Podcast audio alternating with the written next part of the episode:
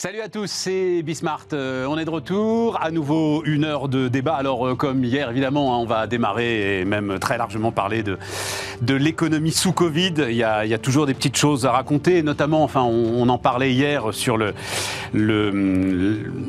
retour d'un simili, quoi qu'il en coûte. C'est à peine quelques centaines de millions d'euros, hein, a dit euh, Bruno Le Maire ce matin. Mais enfin, quand même, voilà, il y, a des, petites choses à raconter. Euh, et puis, alors, comme j'ai la chance, on a la chance d'avoir Émeric Préaubert avec nous deux, trois petites choses autour des marchés, notamment fusion-acquisition. Là, ça m'intéresse beaucoup ce qui est en train de se passer. Euh, L'automobile aussi, euh, Émeric, je sais que c'est euh, un de tes grands centres d'intérêt. On a eu des chiffres très intéressants sur l'automobile. Et puis, euh, Bruno Le Maire, ce héros. J'adore cette histoire. Allez, c'est parti, c'est. Tiens,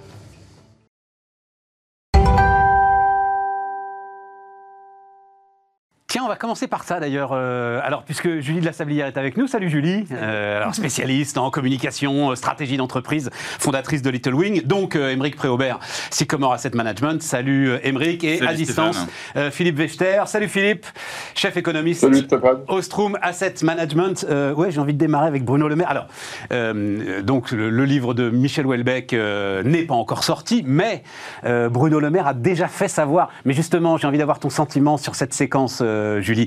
Est-ce que euh, c'est les journalistes qui ont lu le bouquin qui se sont tournés vers lui? Est-ce que c'est lui qui a fait savoir? En tout cas, alors il y a des articles un peu partout, mais celui du Monde, c'est là où il dit le plus de choses, Bruno Le Maire. Donc, il est, euh, il est donc l'une des parties d'un des héros du livre qui s'appelle Bruno Juge. Et ce qui m'intéresse, c'est que ce double, en partie double du ministre de l'économie est un type bien, c'est Bruno Le Maire qui parle, il a lu le bouquin lui, hein, un type bien, austère, bosseur, surdoué, pédagogue, jamais cynique, capable de réciter des vers de Musset dans le texte en pleine nuit, présidentiable. C'est un héros romantique qui croit encore à l'action, place ses ambitions derrière l'intérêt général.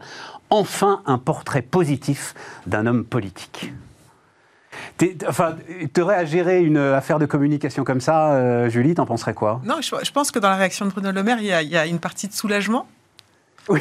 Et puis une partie de fierté, parce qu'effectivement, euh, ils sont amis, on l'a largement commenté, cette amitié qui fait que les deux hommes se voient régulièrement. On sait la passion de Bruno Le Maire pour les lettres et c'est tout à son honneur. Absolument. Euh, ses liens avec euh, les écrivains. Enfin voilà, je pense qu'il est authentiquement passionné et sans doute passionnant pour, un, pour un auteur comme Michel Houellebecq d'échanger avec lui et de, de, discuter de la marche de la France avec, avec ce ministre. Après, on sent aussi dans, dans quelques articles qu'effectivement, il a eu vent du fait que il serait cité. Assez tôt, il lui a dit en juillet. Ouais. Ce qu'on apprend, c'est qu'il lui a dit en juillet. Qui serait, euh, qui serait un des personnages de son prochain livre. Et là, je pense qu'on passe quelques semaines. Ah oui, c'est ça. un peu hésitantes malgré tout, parce que c'est vrai que je, je, je, bah, le traitement que peut en faire un Houellebecq peut être euh, voilà, aussi, euh, sans doute, euh, voilà, pas forcément aussi, aussi évident, évidemment positif que ce qu'il en ressort visiblement. Donc je pense qu'il y a un petit effet de soulagement. Et puis un petit, un petit effet de vanité quand même, on le voit bien hein, dans, le, dans, la citation de dire qu'il est, euh, ouais. il est euh, bah, positif. Sera, voilà, un des plus enfin, grands auteurs. un portrait positif d'un homme politique. Il est, il est fier. Parce que ce que dit Bruno Le Maire, c'est que Welbeck aura au XXIe siècle la place euh, qu'ont pu avoir, ils comptent toujours euh, Proust ou Balzac au 19e siècle. Ouais. donc il est, il, fait, il est un des personnages d'un roman qui, euh, selon lui, restera c'est vrai. dans l'histoire. Et ce qui est intéressant, c'est qu'effectivement, euh, ce, ce, personnage politique, alors Bruno Le Maire en plus, dont on a dit qu'il était effectivement austère, un peu lisse, euh, qui manquait un peu de, un peu de panache, et qu'on ne définirait pas forcément comme un héros romanesque, nous en le, le voyant, et quand même a été un personnage de fiction dans trois œuvres en cinq mois.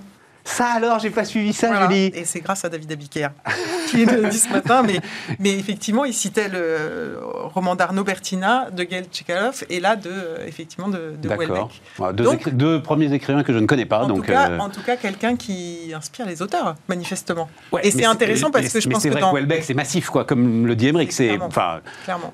Ah, c'est Bruno Le Maire qui dit ça, mais c'est vrai. Oui, enfin, c'est 300 000 exemplaires. euh, Et, 300 000 exemplaires. Et tu viens de dire pas de cynisme, mais je crois, j'ai pas lu le livre, hein, il est pas sorti.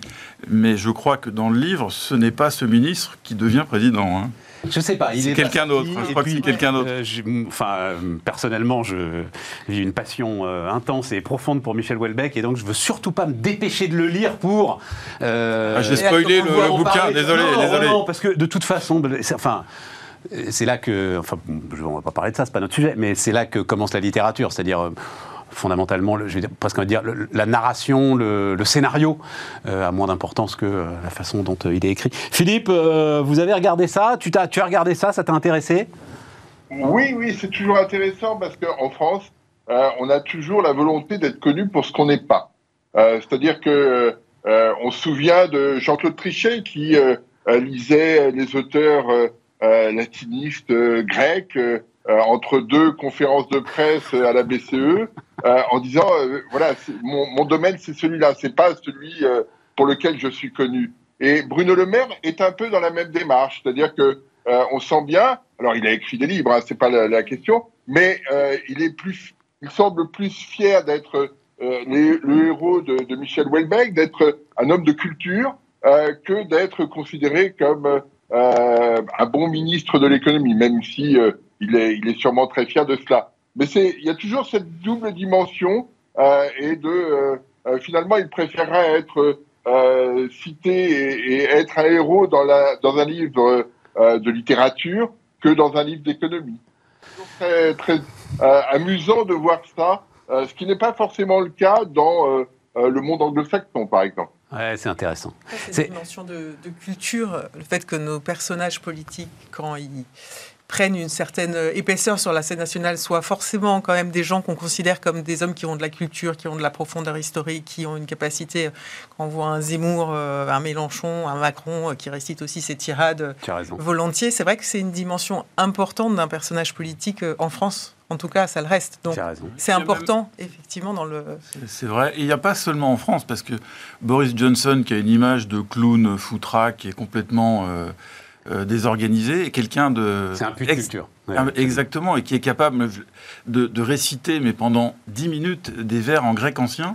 Euh, et c'est pas l'image qu'il donne, mais il a une vraie culture classique euh, très très étendue. Oui, mais comme tu dis, c'est pas l'image qu'il donne. Ah non. C'est-à-dire que euh, en France, comme le disaient Philippe et, Julie, on met ça en avant quand même assez vite.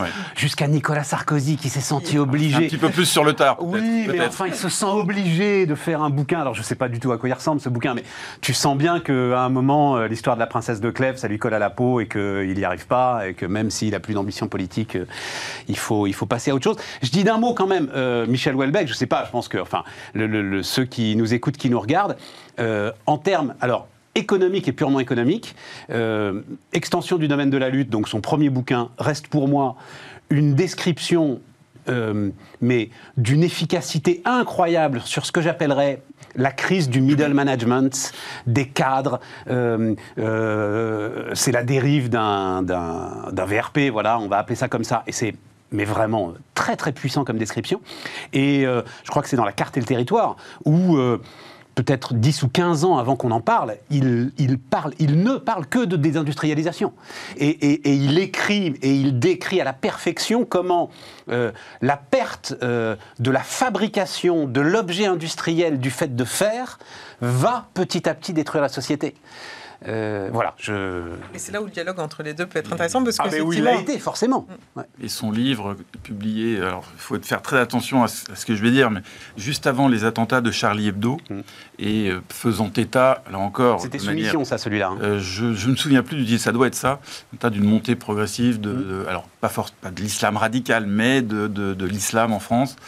Euh, et là aussi, c'était quelques mois avant ces, événements tragiques. Tu as, voilà, on va, voilà, on va pas, peut pas faire tout le truc, mais euh, plateforme aussi. Enfin bref, tu as à, chaque fois, mais vraiment en matière économique, j'ai l'impression 10 ans d'avance. Euh, voilà, c'est ça aussi Welbeck. on a fait le tour là-dessus. Philippe, quelque chose à ajouter là-dessus? Ça s'appelle le talent. ouais, c'est plus que ça. Il y a une vision. Il y a une vision de notre société. Alors, tiens, je vais parce qu'on en parlait un petit peu hier. Euh, ça, va nous amener euh, au Covid. Il y a une vision de notre société et de la façon dont euh, elle est corrélée en fait à l'économie. De la façon dont, et alors euh, hier on parlait, je commence à lire des choses très intéressantes sur le télétravail qui vont bien au-delà de, euh, ce qu'on a dit au départ et qui reste une permanence, c'est-à-dire le télétravail c'est très bien pour, pour faire des tâches un peu automatisées, c'est plus compliqué pour innover. Mais là je commence à lire des choses qui vont un peu plus loin sur une entreprise qui n'est plus justement une sorte de référent dans référence sociale dans la construction de ta journée. Voilà, je vais le dire comme ça. Et, euh, où on peut être un petit peu perdu. Euh, on faisait hier le rapprochement bêtement avec l'Église, avec les syndicats, avec les partis politiques, l'entreprise. Et là aussi, c'est un lien qui se dénoue. Voilà, on va dire ça comme ça. Je ne sais pas si, Philippe, ça, t'inspire, si tu as réfléchi à ça. Il y, a une double dimension dans, ce, dans le télétravail. Il y, a la dimension du rôle de l'entreprise comme euh, creuset d'innovation, d'échange, de synergie. Et ça, c'est un, un, aspect qui a été euh, mis en avant très, très rapidement dans les discussions autour du, du télétravail. Hein. C'est toutes les, toutes les discussions autour de pourquoi on fait une entreprise, etc. Donc ça, c'est un, une, première, une première dimension. Mais on voit aussi que euh, ce télétravail euh, laisse du temps à, aux salariés parce qu'il n'a plus de temps de transport, il a, et, de ce fait-là, il peut avoir une vie à côté euh, qui, euh, qui va remplir le même espace que euh, lorsqu'il était euh, salarié euh, travaillant dans l'entreprise en tant que tel. Et, et donc, il y a une, une, une dimension supplémentaire. C'est-à-dire que, effectivement, dans sa journée, le, le, le, le salarié n'est plus uniquement contraint par son déplacement, son travail sur euh, au sein de l'entreprise et le déplacement. J'entends bien, mais, mais comme. Euh, mais, ça, c'est fascinant. Ça veut dire que euh, globalement, on, on, a une, une, capacité à organiser des, des dynamiques locales plus importante, par exemple. Oui, en selon, de... selon le slogan d'un constructeur automobile euh, dont on va parler dans la deuxième partie de l'émission, il va falloir inventer la vie qui va avec, euh, comme disait euh, Renault. Voilà, et c'est ça qui peut être un petit peu euh, compliqué et déstabilisant. C'est là où c'est intéressant, parce qu'à une époque, on avait, il y avait des études qui avaient été faites en disant si vous libérez du temps, que font les gens de, de ce temps? Et généralement, c'était un, un, temps qui, qui passait euh, devant des écrans de télévision. Euh, là, clairement, on, on, on, a le sentiment que ce ne sera pas cette dimension-là. Et c'est effectivement euh, ce, cet aspect-là euh, qu'il faut, euh, euh, qu'il faut recréer, peut-être dans, le, dans les quartiers, dans les villes, dans les, dans les villages, pour, que, pour donner une dimension plus sociale. Là, l'économie le, telle qu'elle a été a été extrêmement brutale depuis, depuis une vingtaine d'années. cette question du, du télétravail peut donner euh, une dimension plus humaine euh, à chacun d'entre nous, à la fois dans son travail, mais dans son activité euh, vis-à-vis de la collectivité. Et ça, c'est assez nouveau et c'est intéressant à, à souligner. Émeric?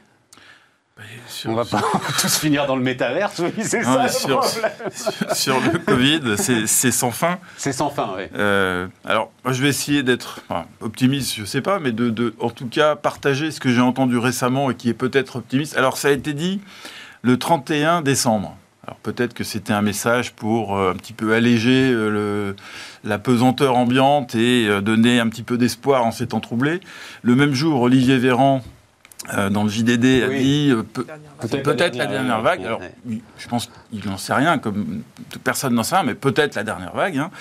Et puis le même jour, euh, le, le directeur général de l'OMS, qui est une organisation qui a été quand même extrêmement prudente depuis le début, a dit 2022 devrait être, je ne sais pas s'il devra être ou devrait être l'année où nous vainquons la pandémie. Ouais. Et ça, c'est euh, assez nouveau. Alors j'espère qu'il a raison. Et puis le même jour, j'ai entendu, j'ai entendu le même jour que on allait en prendre pour 10 ans, pas 2 ans ou 3 ans. Alors ça va un petit peu casser le moral. Mais 10 ans, un petit peu comme la grippe historiquement, c'est-à-dire quelque chose avec laquelle il faut apprendre à vivre, mais qui sera beaucoup moins létal et beaucoup moins grave que euh, ce qu'on voit depuis 2 ans. Euh, donc, euh, dernières infos, euh, prise en charge à 100% de l'activité partielle des salariés qui sera accessible aux entreprises ayant perdu 65 de leur chiffre d'affaires, contre 80% euh, auparavant. Euh, elle est accessible aussi à l'ensemble de ceux qui sont frappés par une mesure administrative. Hein. Et notamment, a été bien précisé euh, que donc les, bars où on ne peut plus boire debout, bon, bah, la, chute de chiffre d'affaires ne fera pas 65%, mais néanmoins, ils auront possibilité d'avoir une indemnisation totale du chômage partiel s'ils le souhaitent. Et puis indemnisation des coûts fixes, et ça aussi c'était important, après 50% de chute d'activité contre contre 65 auparavant. et surtout, Bruno Le Maire promet que ça va aller vite. Prise en charge sur la base d'une simple déclaration sur les montants inférieurs à 50 000 euros. Tout cela pour quelques centaines de millions d'euros. Hein, voilà, c'est ce qui a été annoncé hier. Tu, juste Julie, parce qu'après je vais retourner vers Philippe sur le, la conjoncture, mais tu étais dubitatif, moi aussi d'ailleurs je dois le dire, sur l'optimisme de Philippe Wechter, sur la recréation d'une vie sociale intense euh, euh, grâce à ce temps libéré par le télétravail En fait, oui, je pense qu'il faut toujours se rappeler qu'il y a le télétravail euh, choisi, subi, enfin ceux qui se fait facilement et puis celui qui ne se fait pas du tout facilement. Et c'est vrai que dans cette rentrée un peu chaotique, même si quand même sur fond de bonnes nouvelles, je rejoins assez de voilà, ces signaux, on a envie de les entendre que c'est peut-être la dernière vague. Sur le télétravail, moi je pense que l'enjeu fondamental, c'est est-ce que je suis dans une activité où le télétravail me permet de reprendre la maîtrise de mon temps? Qui, je trouve, enfin, quel que soit son métier et son niveau social, le sujet, je trouve le, on, sent bien que c'est la chose la plus, euh, la, plus importante pour les gens et que pouvoir regagner un petit peu de marge de liberté sur l'organisation de son temps, même si on travaille autant, même si c'est lourd, même si c'est complexe, est forcément un facteur euh, qui améliore les choses. Quoi. En revanche, il y a plein de... Encore faut-il savoir comment faire c'est ça le. Enfin, pour moi, c'est ça le sujet intéressant. Je pense que aussi euh, le, ce, sentiment de maîtriser son temps, mais que tu sois, et de, et de pouvoir mieux choisir et allouer, fait que tu es dans un état d'esprit où je pense que tu peux plus mettre à profit le temps gagné. Oui, Après, je comprends. tant qu'on est dans, euh, on subit et c'est la contrainte et en fait on maîtrise rien parce qu'on a les enfants, parce qu'on a, enfin il y, a trop de complexité à gérer, ça, ça, dégage pas de marge de manœuvre et ça peut pas être une source d'épanouissement. Euh, j'ajoute euh, perspective d'un étalement sur 10 ans des remboursements de PGE. Là, il y a un truc intéressant. C'est alors, je, tiens, d'ailleurs, je ne sais pas si ça vous intéresse, Émeric, Julie, Philippe. C'est, on n'en parle pas assez. L'accord de l'Union européenne, c'est Bruxelles qui gère les PGE quand même. Hein. Et enfin, ils sont possibles grâce à Bruxelles. c'est Bruxelles qui, parce que c'est aide d'État, subvention déguisée ou pas, etc. Et tout. C'est Bruxelles qui dira à un moment si on a le droit ou pas de les étaler davantage. Ce, as un commentaire là-dessus, Émeric, ça bah, t'intéresse euh? bah, Ça m'a pas spécifiquement les PGE, mais je pense que ça illustre un, élément. Je pensais qu'on allait en parler un petit peu après. C'est que l'Europe, évidemment, je suis fondamentalement un partisan, mais acharné de l'Europe, qui a, qui a, créé beaucoup de bonnes choses, et qu'on voit cette polémique stupide, stérile, indigne sur, le drapeau, alors que l'Europe, c'est 70 ans de paix, et c'est totalement honteux de, de, de, dénigrer ça.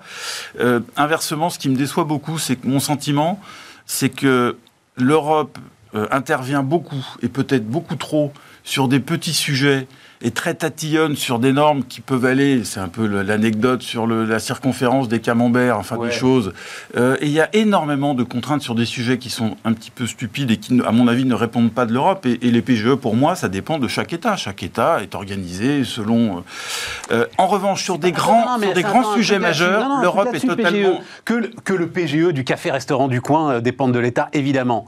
le PGE de Renault, celui d'Air France, celui de. Enfin, quand tu lâches. Euh, je ne sais plus combien c'est Air France, c'est 6 milliards de PGE. Là, je suis désolé, euh, ça doit remonter à Bruxelles. On ne rentre pas dans le cadre du PGE. Ah, si, ah si, si, c'est un PGE. Plutôt la concurrence et les distorsions de concurrence. Pour moi, c'est un autre sujet.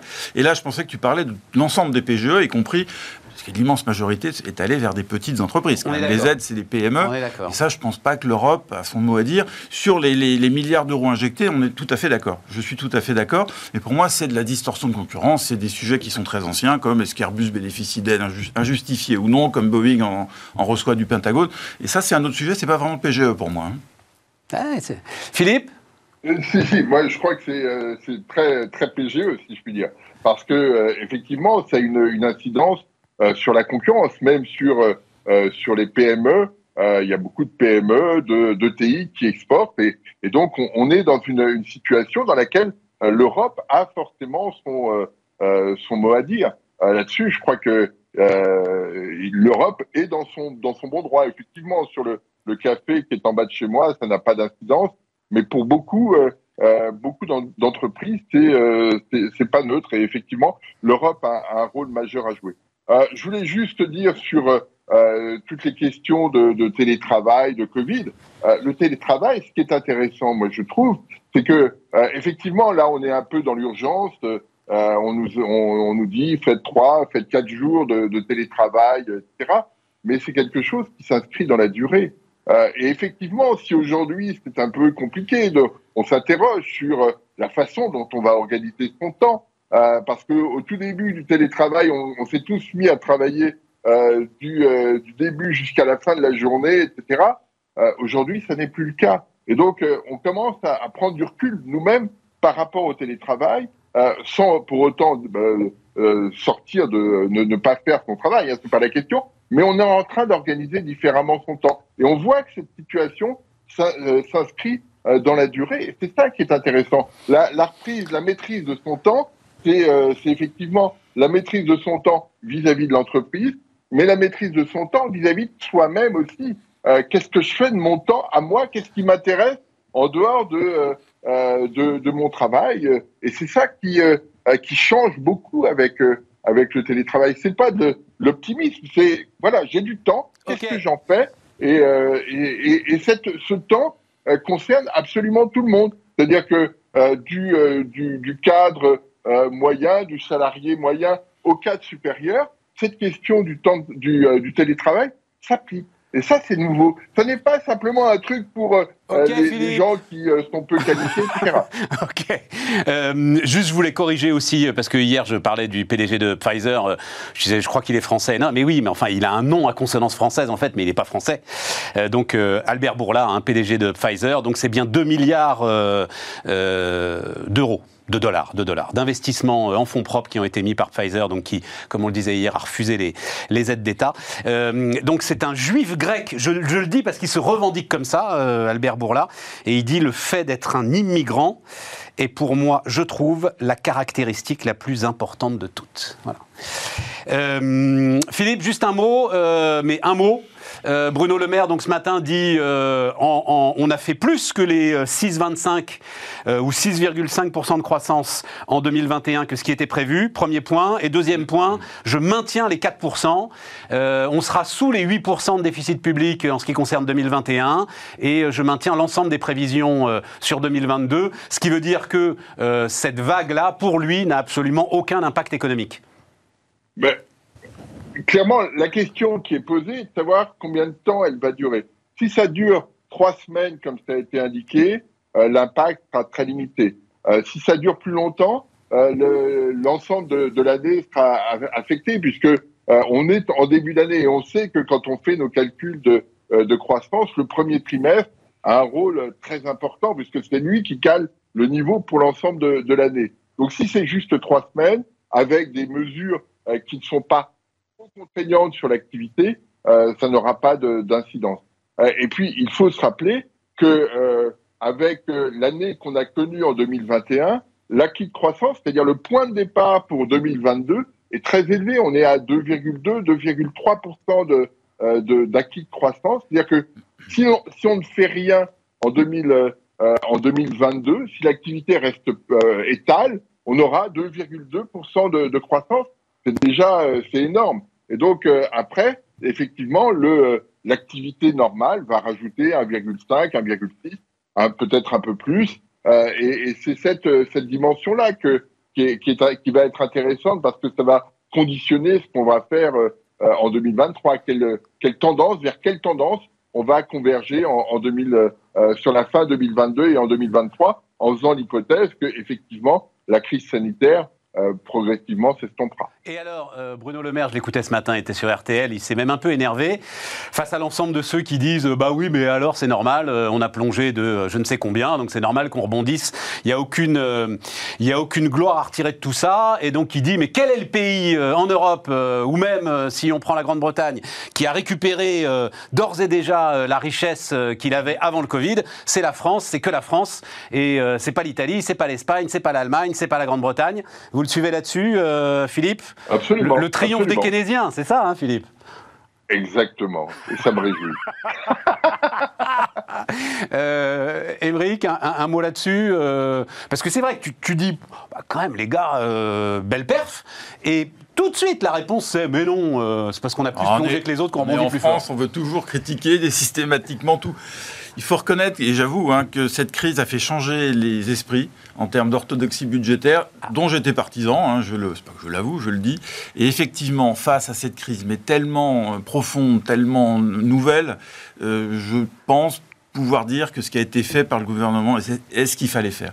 Effectivement, il y avait déjà beaucoup, beaucoup de dettes avant, il y en a encore plus, mais au moins, au moins l'économie a été euh, sauvée. Et il y a un moment donné, euh, garder une société, alors la société est, loin d'avoir une cohésion importante, mais quand même garder ce ciment et essayer de faire vivre l'économie au détriment des finances publiques. Je pense que c'est vraiment ce qu'il mm. fallait faire et que ça a été bien géré par le, par le gouvernement et Bruno Le Maire. Par Bruno Le Maire, parce que euh, ça, on en a beaucoup parlé, mais je pense que. Après. Tordre le bras de Bercy. C'est vrai Non, non, pardon. Au début, je me disais, Bruno Le Maire, euh, lorsqu'il a été, euh, il est devenu ministre de l'économie en 2017, s'était engagé, c'était le programme de Macron, hein, et à revenir à l'équilibre budgétaire en 2022. C'était une des promesses hein, de, l'époque. Euh, ce qui n'avait pas été fait, je crois, depuis Giscard, en fait. Hein, euh, oui, oui, 74, absolument. Et à l'époque, je, l'avais interrogé en disant, mais est-ce que c'est possible? Est-ce que c'est une énième euh, hein, promesse de campagne On sait, la prose versus la poésie. Et il a, dit, on va vraiment essayer. Bon, effectivement, on en est loin, mais il s'est passé tellement de choses qu'on ne peut pas évidemment l'accuser. Et je pense que ça a été très bien géré, Et la France, a été, ça a été mieux géré que dans la plupart des pays. Je me souviens très bien de, de du jour où ça a été annoncé. nous reviendrons à l'équilibre budgétaire, etc. Et tout. J'en avais fait la une, c'était à l'époque sur euh, BFM Business. J'en avais fait la une avec un enthousiasme comme euh, je l'ai parfois, un peu trop débordant. Et euh, alors je ne sais plus quel était l'économiste que j'avais invité. C'était pas toi, Philippe, mais qui m'avait regardé avec un air attendri, genre jeune homme. je crois que vous n'avez pas encore passé assez de temps à regarder le, à regarder le budget. Euh, Julie, c'est enfin euh, belle performance, pas belle performance Comment J'en sais rien. En tant que citoyenne, toi, tu, tu regardes ça Oui, en tant que citoyenne pour le coup, mais mais mais le belle performance évidemment. Enfin, c'est, je pense que pour le coup, il faut que Quoi qu'il en coûte. Quoi qu'il en coûte. Belle performance, quoi qu'il en coûte. Ah bah, quoi qu'il en coûte, oui, non, mais tout à fait. Non, non, mais tout à fait. Et après, c'est vrai que je pense que le, niveau de. Enfin, il faudrait vérifier ce qu'il dit sur. J'imagine que c'est vrai sur les, la performance de nos voisins européens. Ouais. Oui, je crois que c'est vrai. C'est vrai que, pas qu'ils se permettent de le dire comme ça. Si... Pour une fois que la France a une réussite comme ça, va la célébrer.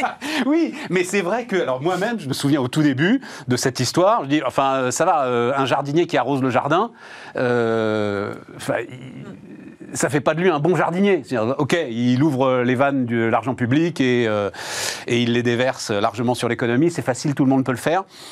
Euh, j'ai compris que c'était pas si simple et que, euh, notamment, que Bercy assume l'effet d'aubaine, puisque c'était ça le sujet, a été un combat et ce que tu disais, qu'il fasse, fasse, plier Bercy, sans doute. Hein. C'est ça, c'est ça, qu'il fasse plier Bercy. on marque une pause, on se retrouve dans un instant, on va redémarrer avec l'automobile.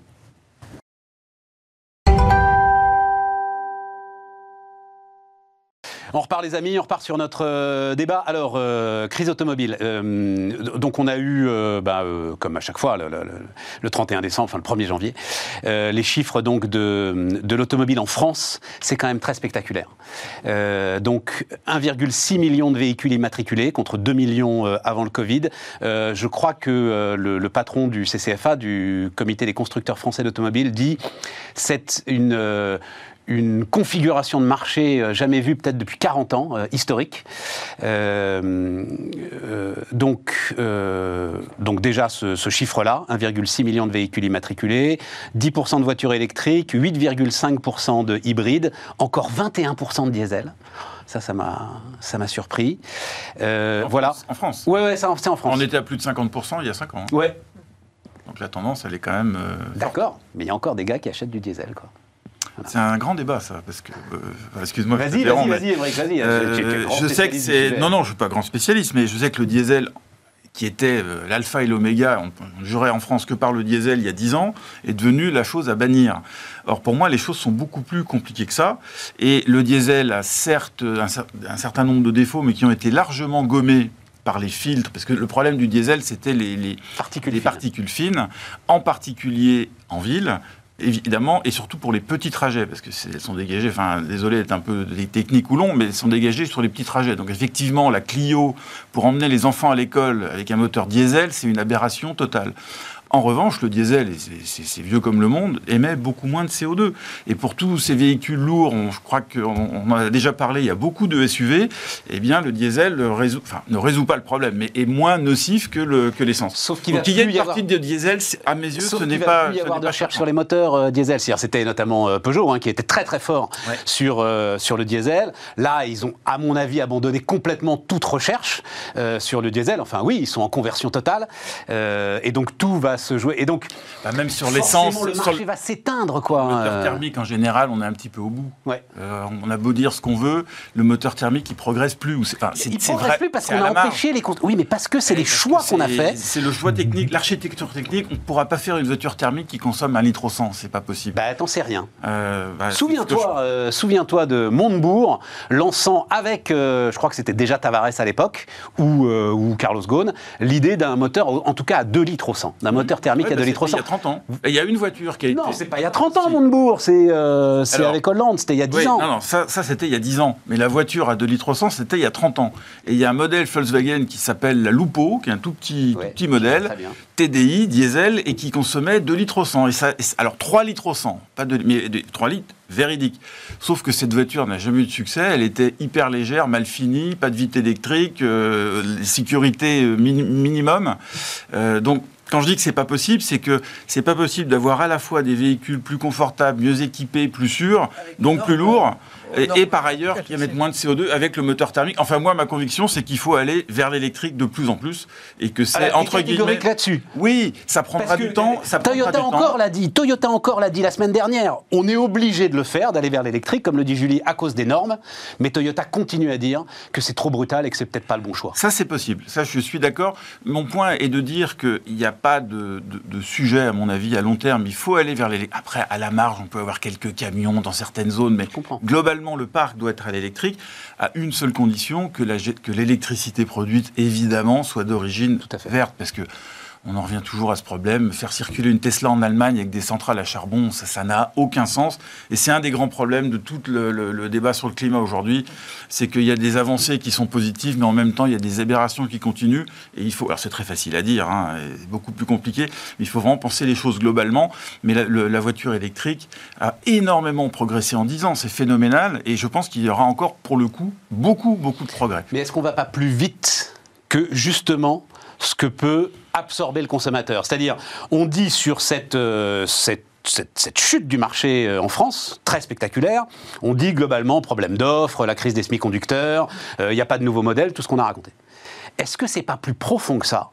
Et c'est un consommateur totalement déboussolé, qui, c'est quand même un achat cher hein, aujourd'hui, et qui va attendre et risque d'attendre un bon moment c'est sûr qu'il y a encore aujourd'hui un problème de prix évident parce que les voitures électriques, sans même parler des Tesla S à 80 ou 100 000 euros, là on parle d'une micro-niche, mais même les véhicules euh, électriques, j'allais dire de, milieu de gamme, sont très chers aujourd'hui. Il n'y a pas de véhicule électrique euh, capable de transporter une famille sur, avec une autonomie supérieure à 150 km, hein, quelque chose à moins de 35 000, 40 000 euros.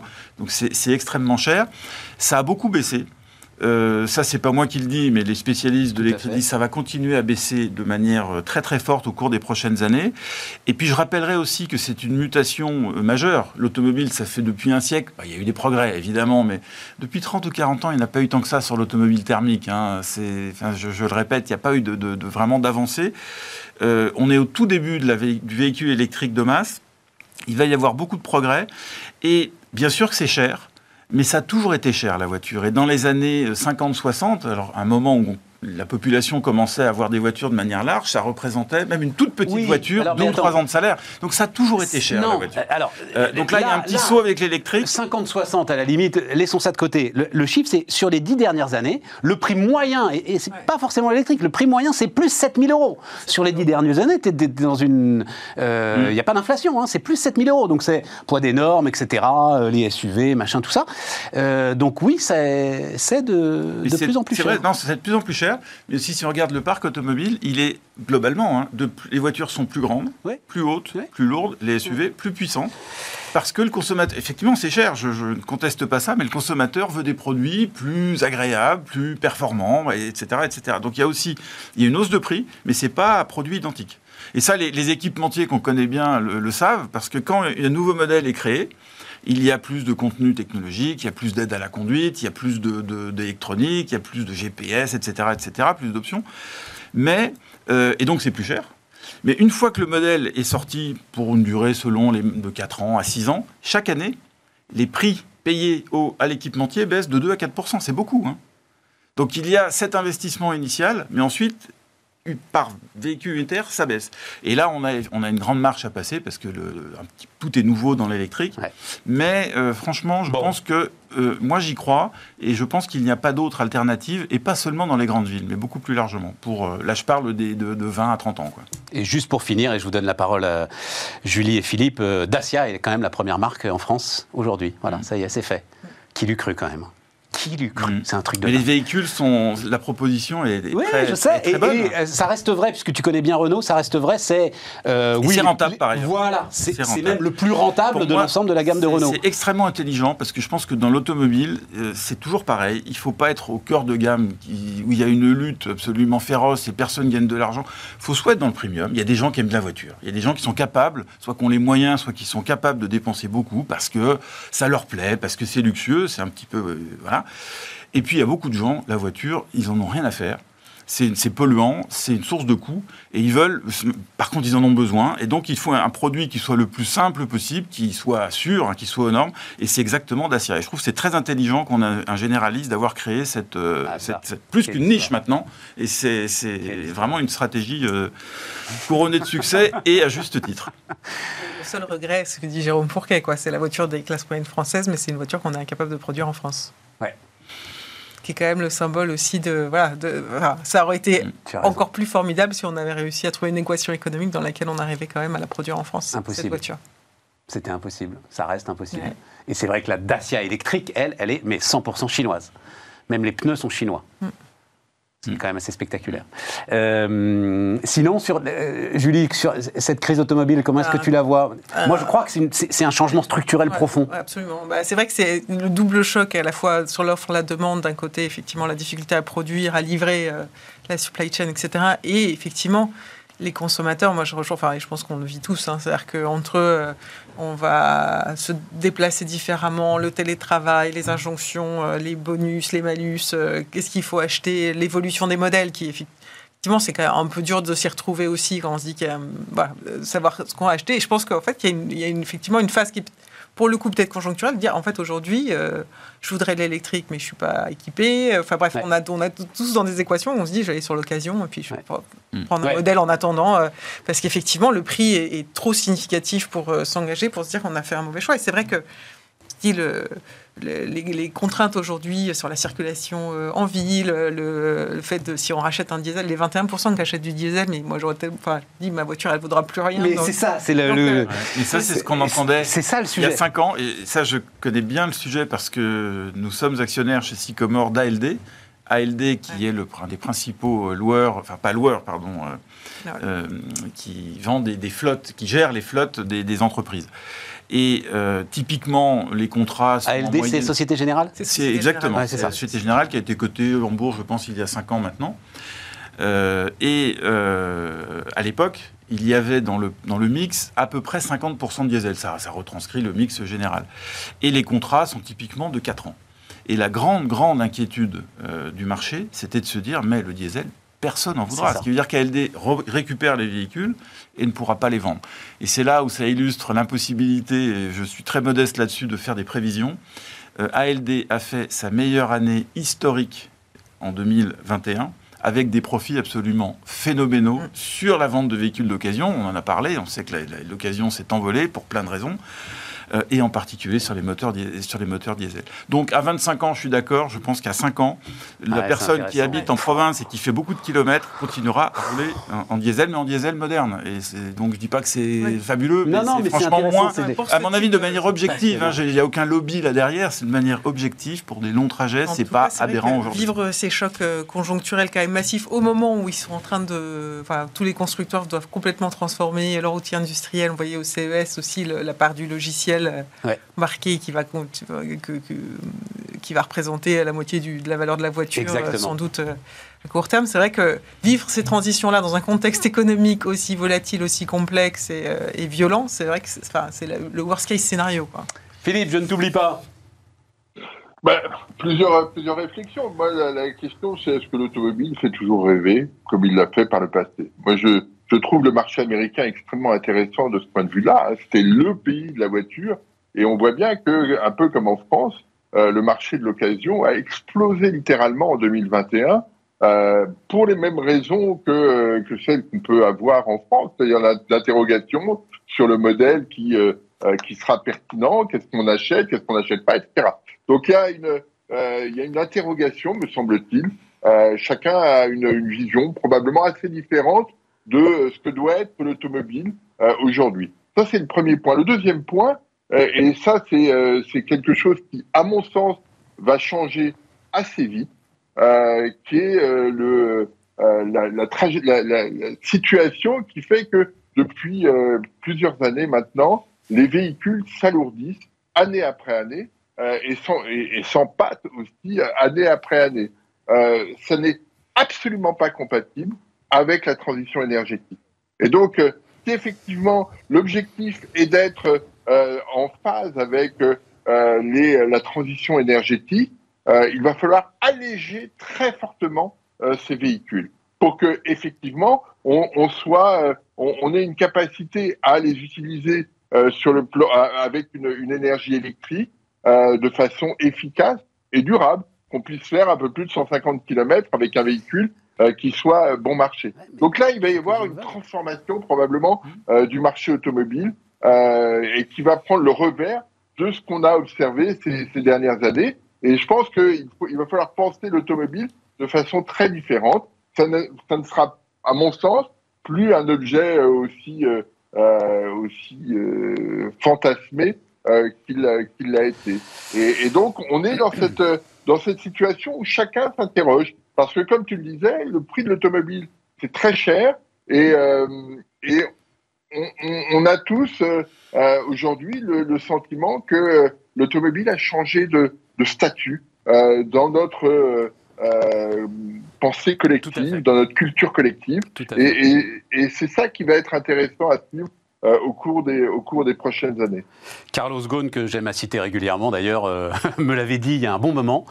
Euh, il avait dit ma concurrence à moi, c'est oui, d'accord, les autres automobiles, mais c'est surtout euh, lui, il disait euh, Apple, mais Apple le téléphone. C'est-à-dire les choix que font les jeunes gens dans leurs dépenses, ne serait-ce qu'entre passer le permis de conduire, par exemple, mm -hmm. euh, s'ils sont dans des grandes villes aujourd'hui, et puis s'acheter un, nouveau téléphone, ou enfin bref, faire autre chose de, de, leur argent. Il avait la préscience que là, il y avait quelque chose qui était en train de se passer dans nos pays développés. il continue à dire qu'attention, il oui, oui. faut aller voir comment est-ce qu'on achète une voiture en Inde, disait-il, et ils ont encore de la, la, la lumière dans les yeux. Non, est-ce que, est -ce que tu disais, Philippe, me fait penser juste une petite anecdote. Je ne sais pas si vous vous souvenez, Louis Gallois nommé président euh, d'Airbus. Je m'en souviens parce qu'il habite à côté de chez moi, à Clamart. Et, euh, et, et Louis Gallois, un gars enfin, d'une simplicité absolument incroyable, avait refusé l'énorme bagnole allemande qui était la voiture de fonction du euh, patron d'Airbus. En disant, le problème c'est qu'elle passe pas dans ma rue à Clamart, l'avenue Marguerite Renaudin d'ailleurs, pour ceux qui connaissent euh, Clamart.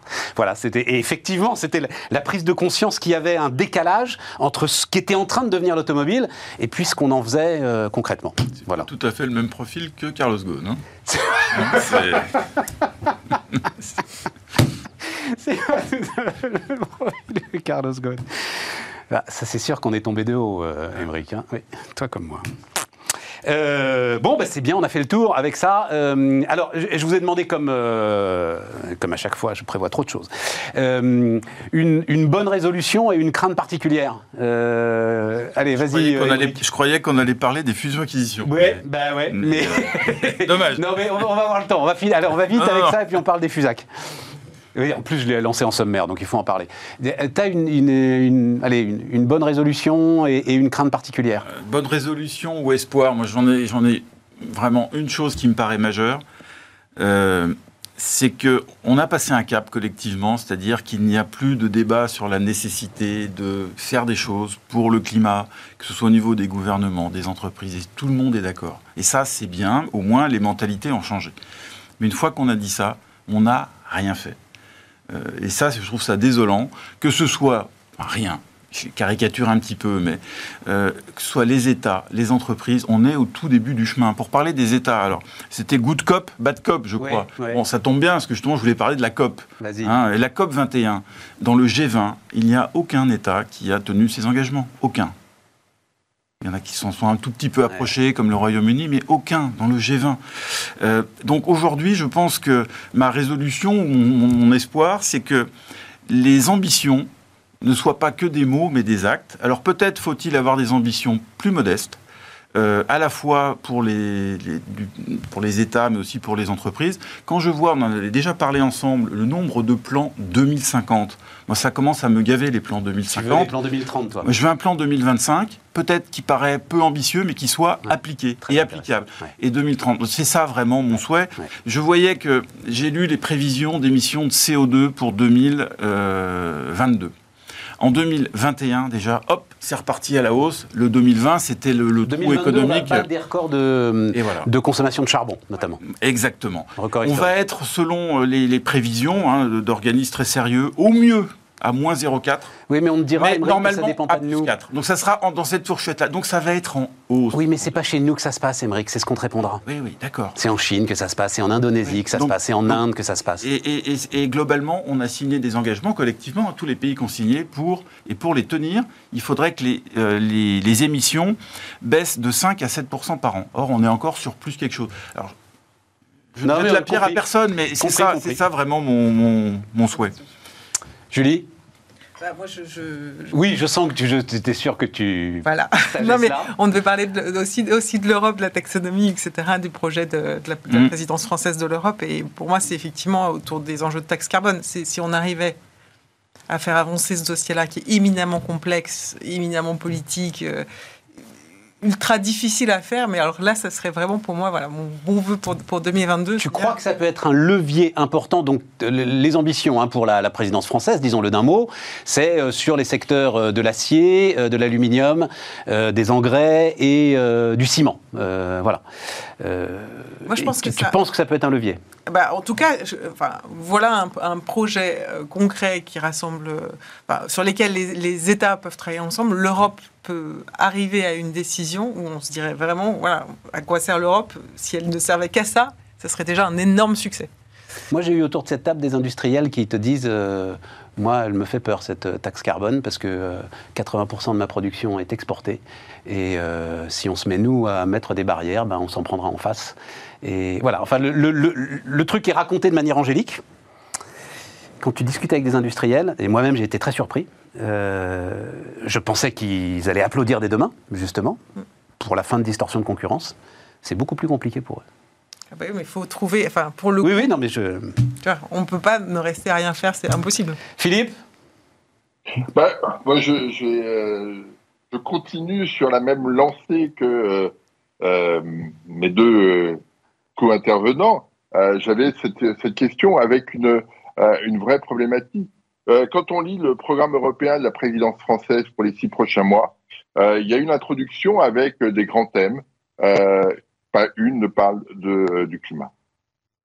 Bah si, la taxe carbone aux frontières, Philippe, la taxe carbone. Non, non, non, non, non pas, dans, pas dans les pas dans les, l'introduction avec un grand nombre de thèmes. C'est pas, c'est pas une, c'est pas un, une thématique. La, la question climatique n'est pas une thématique euh, sur, les, sur les six prochains mois. Oui, mais parce que le paquet climat, il est adopté, parce que la Commission européenne a une logique très claire là-dessus, parce que les objectifs sont fixés. Enfin, je me demande si tu fais pas un, mauvais procès là. Euh, et, et, je n'ai pas entendu dans les vœux euh, du, du, président de, de, de, des questions climatiques le, le, le, 31 janvier au soir.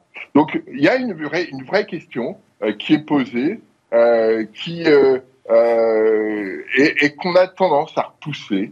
Euh, et je pense que les questions de taxe carbone, euh, on s'était fixé un horizon à 2025, on va attendre 2025, et parce que c'est quelque chose de, très contraignant. et que personne n'a envie d'être celui qui, qui, qui apportera les difficultés dans le sur le dans l'environnement immédiat de, de chacun d'entre nous. Donc cette question climatique, on en a parlé au moment de la COP 26 à Glasgow. depuis, ça a été quand même bien allégé dans, le, euh, dans toutes les, les, les discussions qu'il y a pu avoir euh, sur la discussion un peu générale, hein, le, la, question, la, question climatique. On en parle de temps en temps, euh, mais pas plus que ça. On en parle parce que je te trouve très chaud, sévère, là. Euh, là. maintenant, mais euh, on ne prend pas beaucoup de mesures. Donc là, moi, je, je trouve que on, on, rentre dans une, une dynamique qui n'est pas qui est pas sereine, je trouve. Et effectivement, les plans à 2050 qui n'ont comme objectif que de dire on trouvera bien une solution d'ici 2050 pour être neutre carbone, mais en attendant, on continue de faire comme on faisait avant. Et donc là-dessus, il y a une vraie, il y a, il y a, il y a, euh, une vraie responsabilité des États euh, sur ces sur ces questions, euh, et, je trouve que les États sont un peu euh, un peu timide, voire largement trop timide sur ces questions. Bon, je, enfin, je vous trouve très sévère. Je, alors, je me permets de, et puis on va, comme ça, on va avoir le temps de parler des Fusac, de, de, renvoyer à l'émission euh, très intéressante qu'on a faite euh, avant le, avant Noël, avec Bouygues, Elis et le leader européen des data centers dont j'ai oublié le nom. enfin, les transformations que sont en train de faire les entreprises. Ça va nous amener au Fusac d'ailleurs sont mais vraiment intenses, profondes. Euh, enfin, il n'y a pas d'alternative, il n'y a pas de discussion possible. Voilà. Alors le, le, je voudrais peut-être effectivement euh, nuancer ce que je viens de dire, mais globalement, la photo, c'est qu'il y a beaucoup plus de paroles que d'actes. Ça, ça, je le maintiens. Même du côté des entreprises, Même du Émeric côté des entreprises. Et Ah, du côté des entreprises, il y a certaines entreprises euh, qui, effectivement, sont engagées dans un changement réel et qui n'est pas du, marketing et qui n'est pas du greenwashing. Elis, c'est un très bon exemple. C'est une entreprise qu'on connaît très bien. On est actionnaire depuis euh, la cotation en, bourse. On est proche d'eux. Et effectivement, je peux dire que cette entreprise fait des efforts et ses, dirigeants, Xavier Martiré, euh, son président, est, engagé et fait un plan, de- marche qui est crédible et euh, tout à fait euh, louable. Euh, mon point, c'est de dire qu'aujourd'hui, ces sujets sont souvent portés par des entreprises qui finalement ne sont pas les principaux acteurs du problème. Et quand t'as Total qui est en train de faire un, un bon exemple. de transformer Ah, mais son alors, mix. Mais c'est un très bon exemple. Alors ça, on pourrait en- euh, entièrement d'accord. Mais quand on prend l'ensemble de ces secteurs d'industrie lourde, euh, les choses vont pas vite. Alors c'est difficile, mais quand on prend l'acier, le ciment, euh, la- les mines, le- les, les métaux, c'est ça, c'est là, et, et je pense que c'est le rôle des investisseurs et des actionnaires comme nous que de dire, de mettre un petit peu la pression et d'engager un dialogue avec ces gens-là, parce que que L'Oréal, qui est une entreprise fa- fabuleuse et, un- et soit net zéro en 2050, c'est génial. On est d'accord. Mais c'est Il pas faut ça que ce soit BHP Billiton, quoi. C'est ça que tu dis, toi. Et alors c'est beaucoup plus difficile, mais je pense que aujourd'hui notre rôle en tant qu'investisseur responsable, euh, l'ESG c'est pas un effet de mode chez nous. Tu nous connais, on a démarré en 2001 quand on a créé la société. Je pense que l'étape d'aujourd'hui c'est pas de se dire bon on va un peu tordre les normes, les labels pour pouvoir aller acheter du ciment, etc. Parce que c'est quand même en retard boursièrement. C'est pas ça le sujet, c'est de se dire est-ce qu'on peut accompagner des entreprises qui réellement changent leur modèle économique et réellement prennent ces problèmes à cœur comme Total. Mais Total, c'est pas le seul, mais c'est quand même pas non plus le reflet de l'industrie pétrolière Non. mondiale. Non. Donc il y a des bonnes volontés, il y a des choses qui progressent, mais pour moi, je voudrais que ça aille plus vite. Voilà. Et c'est ça, je pense, notre rôle demain de- de- d'investisseur euh, d'investisseur ESG. Dans le record, donc euh, record de fusion-acquisition, on va finir là-dessus. Euh, euh, donc record historique, euh, 5800 milliards de dollars donc de transactions, euh, la moitié réalisée par les entreprises qui sont en train de transformer très rapidement leur, leur business model. Est-ce que c'est pas le cœur du truc justement euh, aujourd'hui Alors, ce qui est, c'est assez paradoxal parce que les entreprises font du M&A quand les prix sont chers. Ouais. En général, on a envie d'acheter quand c'est pas cher. Et quand c'est pas cher, il n'y a rien qui se passe. Alors ça, c'est pas très nouveau. spectaculaire. hein, vous voyez le graphique à la télé. hein, on peut le, remettre d'ailleurs. Le record, c'est 2021, et de très très loin, puisque le précédent record de 2007, c'était un peu plus de 4000. Et là, c'est 5800. Ouais. Euh, c'est colossal. En 2020, il n'y a pas eu grand-chose. Alors, je vais... J'espère que l'histoire ne va pas se répéter, parce que les trois précédents pics de M&A, c'était 2000. Principe du cycle. 2000, voilà. On sait ce qui s'est passé en bourse derrière. 2007. Et maintenant, 2021. Ouais. Donc, j'espère que l'histoire. Alors, je vais quand même terminer sur une note un peu plus optimiste. C'est qu'il y a eu un quatrième pic, on le voit, je ne sais pas si on le voit sur le graphe, qui était en 2015 qui donc c'est les quatre années, hein, 2000, 2007, 2015 et 2021. Et post 2015, on a eu quand même 2015, 2020, cette, cette très belle performance. Mais c'est vrai que c'est un petit peu dommage de voir. Le principal de ces mutations, de ce que tu vois, toi, le moteur principal. Donc les entreprises font la moitié du marché hein, sur ces 5800 euh, milliards de dollars de, de, de, transactions. Le moteur principal. Et, le reste, ça vient d'où alors? Ah bah de, du, du non-côté, quoi. C'est-à-dire, c'est des, ah, des entreprises... Euh, des entreprises qui se transforment, oui, qui font de la fusion-acquisition, justement, de la, véritable, qui vendent des activités, qui en rachètent d'autres. Est-ce que le, climat n'est pas le premier moteur, justement, de ces transformations aujourd'hui? C'est pas aujourd'hui le premier moteur. Je ne pense pas. C'est... Euh, c'en est un, mais c'est pas le, principal justificatif du M&A. C'est plutôt entre guillemets l'euphorie ambiante, le désir de croître, euh, la pression des banquiers, hein, parce qu'il faut savoir que les banquiers ils prêtent plus facilement quand ça va bien que quand ça va mal. Je vais peut-être me faire des amis, mais c'est la réalité.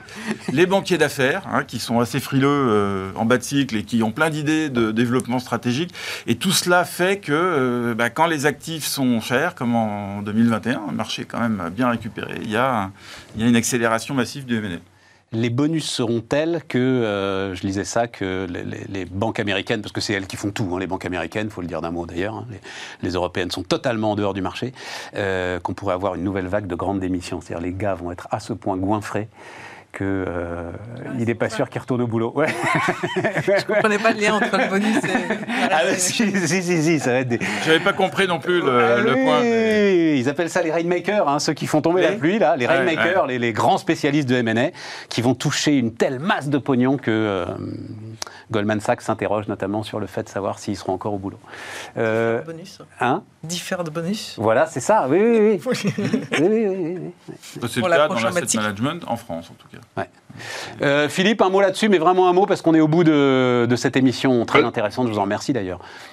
Deux, remarques. Effectivement, d'habitude, le, euh, les périodes de fusion-acquisition sont à la fin du cycle, au moment où euh, l'économie est un peu à bout de souffle et où on cherche des, des, capacités à, pour, pour satisfaire la demande. C'est ce qu'on voit en 2007, c'est ce qu'on voit en 2000. Euh, effectivement, l'interrogation, c'est 2021. Est-ce qu'on n'est pas au, moment du, bout de cycle? La différence avec les périodes précédentes, c'est qu'aujourd'hui, il y a, des liquidités absolument considérables. Les entreprises ont du cash à ne plus savoir qu'en faire. Et effectivement, euh, elles font l'hypothèse que euh, ce cash utilisé dans des fusions-acquisitions seront bien plus, sera bien plus rentable que de les placer sur des SICAV monétaires qui, qui rapportent rien. Donc c'est cet arbitrage-là aussi qui est, euh, intéressant euh, aujourd'hui. Et dernier, dernière remarque en, une seconde, euh, les banquiers privés qui ont touché vont toucher de gros bonus en ont touché aussi euh, toutes euh, ces dernières années, depuis 2015. Il n'y a pas de. et ils sont toujours là. C'est ça, tu les connais bien, ils en ont jamais assez. oui, allez, on a une seconde, Évry. Juste pour dire, parce que pour pas terminer sur une note négative, je pense qu'effectivement 2021 est différent pour deux raisons. On est toujours en phase de reprise économique hein, après cette crise massive. Deux, la dette n'a jamais été aussi peu chère, donc ça fait du sens.